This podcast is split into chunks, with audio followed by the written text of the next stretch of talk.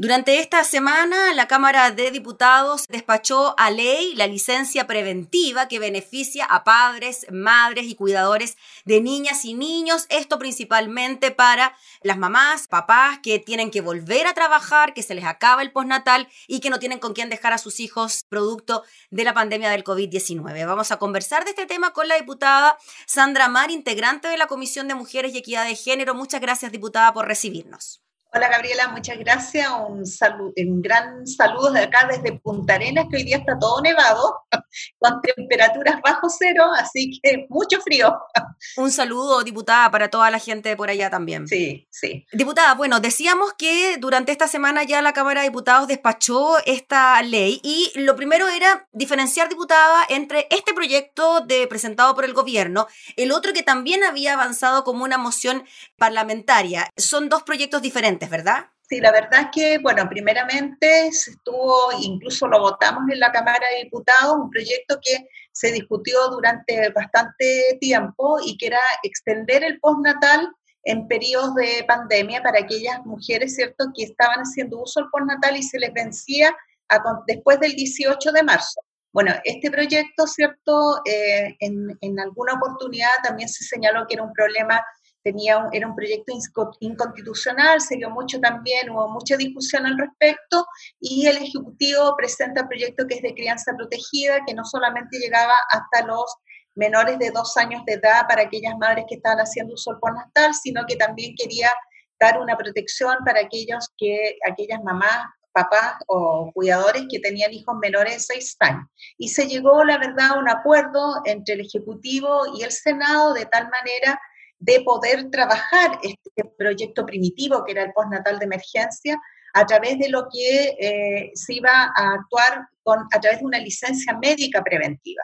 ¿ya? Y aquí se hizo como un mix respecto a, a ambos proyectos y hoy día, tal como tú señalas, se votó en la Cámara de Diputados en el día de ayer de aprobar, que si mal no recuerdo, esto fue en forma unánime, de poder dar a luz y poder avanzar en este proyecto que va a ser promulgado ley y que viene a solucionar lo que estaban pasando, muchas mamás eh, estaban muy angustiadas de que tener que volver a trabajar y tener que dejar a sus bebés ya menores de dos años sin poder estar en contacto con ellos.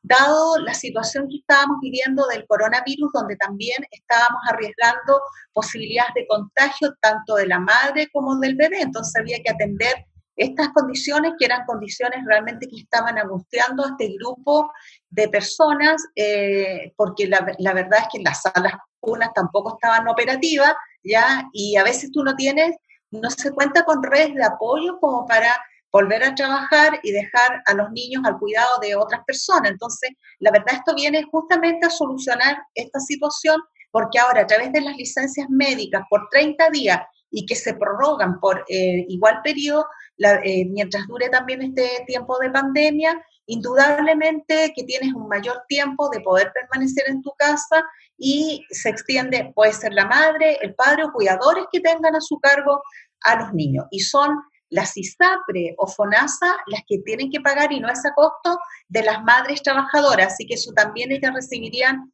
su sueldo íntegro, lo que también es otro beneficio adicional. Entonces, la verdad es que es una muy buena noticia. Diputada Sandra Mar, entiendo que, y según declaraciones del propio ministro subrogante del Trabajo, Fernando Arap, esto implicaría un alivio para más de 850 mil familias en nuestro país, ¿no? Y esto, diputada, entonces beneficia a estas familias que hubiesen terminado su postnatal antes del inicio de la pandemia del estado de emergencia y como usted bien decía, se puede prorrogar por 30 días y 30 días adicionales o mientras dure el estado de excepción. Así es. Entonces, por eso te digo que es una noticia que viene a beneficiar a este grupo que lo venía solicitando hace mucho tiempo atrás y que si tú te das cuenta, la verdad es que permite que aquellas madres que tenían que dejar a sus hijos para ir a trabajar ya no lo tengan que hacer porque se encuentran acogidas a un beneficio y además donde este ingreso va a ser un ingreso íntegro. Así que la verdad es que yo creo que es una muy buena noticia para ella. Estamos entregándole una respuesta que estaba pendiente y que era necesario implementarla, sobre todo las que hemos, las que hemos sido mamás, la verdad, sabía, sabemos de la importancia esto reviste sobre todo en los, en los primeros tiempos donde se requiere justamente este complemento madre-hijo y más aún que evitamos arriesgar la salud de la madre y la salud también del bebé. Y lo otro que eh, con esta nueva eh, cobertura y este nuevo grupo etario también nos permite eh, poder proteger también y estar en contacto con tus hijos menores de 6 años. Así que lo importante, mira, se discutió mucho, tú debes acordar si era inconstitucional el proyecto. Yo me acuerdo que yo voté a favor del, de, este proyecto de lo que era el postnatal de emergencia. Mira, es licencia médica, acá lo tengo, para ser más exacta, licencia médica preventiva parental por 30 días, prorrogable por dos veces durante el estado de excepción constitucional. Dos veces.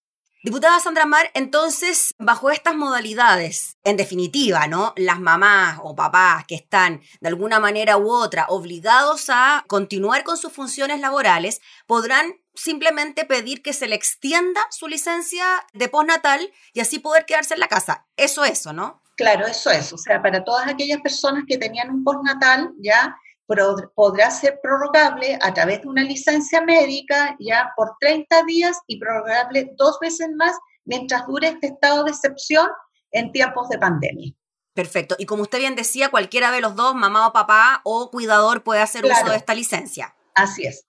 Así es. Perfecto. Y el subsidio en este caso sería igual a la remuneración que recibía en este caso el padre o la madre. Sí, estarían recibiendo, sí, sí, porque aquí opera, eso es la otra posibilidad, ¿cierto? Porque como se actúa con una licencia médica, es la ISAPRE o FONASA, depende dónde se encuentren cotizando en el aspecto de salud, ya serían ellos los que tendrían que estar entregando eh, este, este, subsidio. Perfecto. Diputada, finalmente, hay en cuanto a lo que usted también comentaba, la tramitación de esta iniciativa, lo que se demoró también en salir, inconstitucional o no constitucional, ¿cómo vio usted el trámite, en definitiva, de todo esto que ocurrió y que finalmente ahora ya tenemos una ley que pueda resguardar a estas familias?